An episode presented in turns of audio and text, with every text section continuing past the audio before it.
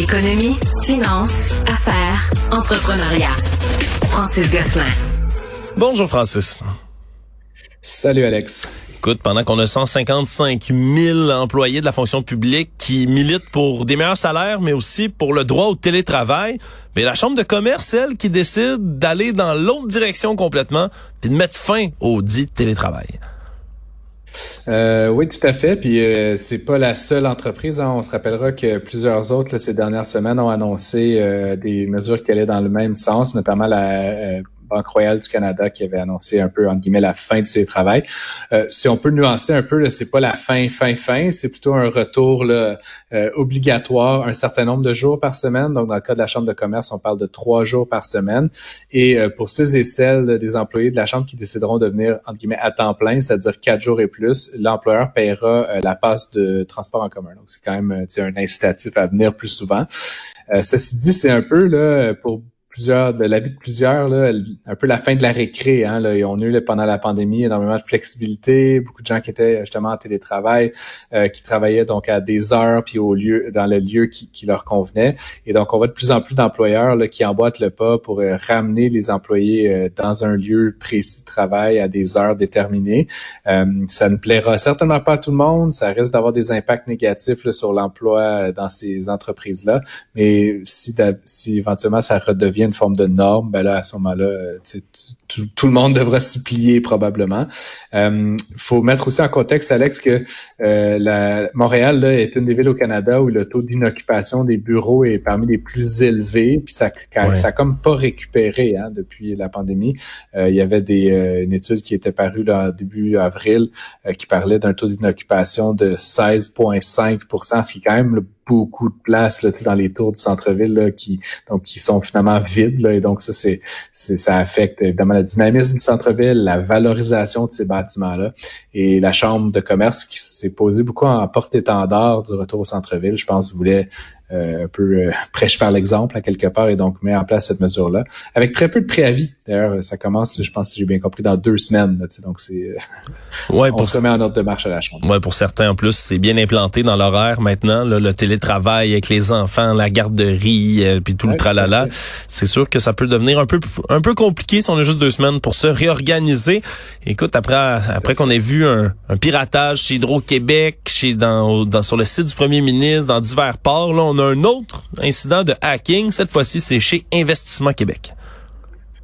Oui, puis ce qui est particulier, puis mon idée, c'est vraiment pas de casser du sucre sur le dos d'Investissement Québec, mais en fait, le, hack, le vol de ces données-là euh, serait survenu il y a un certain moment, puis Investissement Québec selon euh, les, sources journalistiques qui rapportent la nouvelle, euh, n'aurait pas cru bon d'informer les entreprises parce qu'en fait, les, les, pirates ont volé des, des informations euh, confidentielles sur 270 entreprises en, en portefeuille sur dans, dans, les différents sites d'investissement Québec.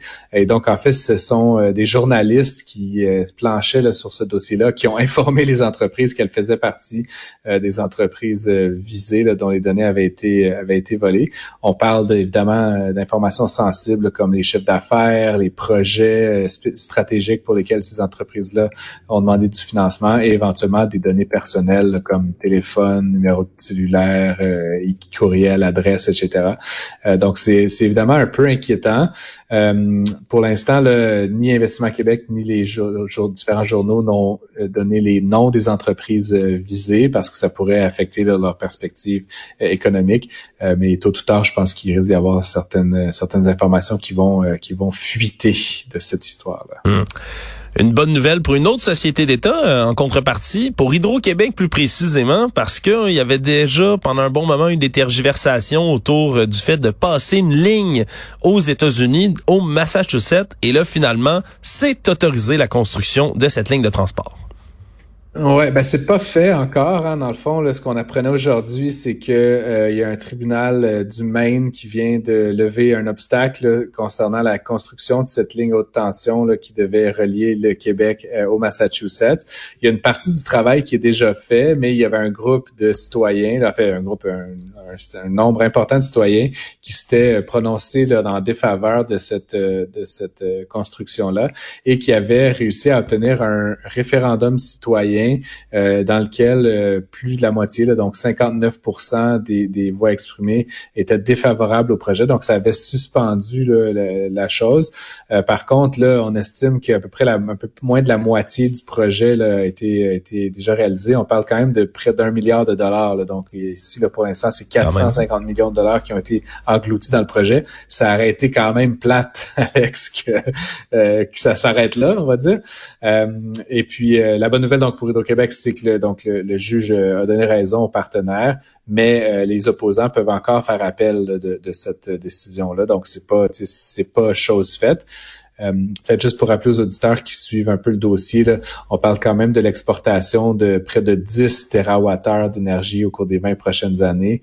Euh, et donc, ça, ça va aussi être très profitable pour Hydro-Québec lorsque ce sera euh, finalisé, là, cette ligne de, de, de, de transport, de pouvoir donc distribuer son énergie qui, rappelons-le ici, est, est construite et produite à, à, faible coût et qui est souvent vendue sur les marchés américains à des tarifs beaucoup plus intéressants. Oui, surtout qui est produit, on rappellera, notre énergie est propre puis ça, c'est de plus en plus recherché là, un peu partout dans le monde, là, ces sources d'énergie propre. Merci beaucoup, Francis. On se reparle demain. Je t'en prie. À demain.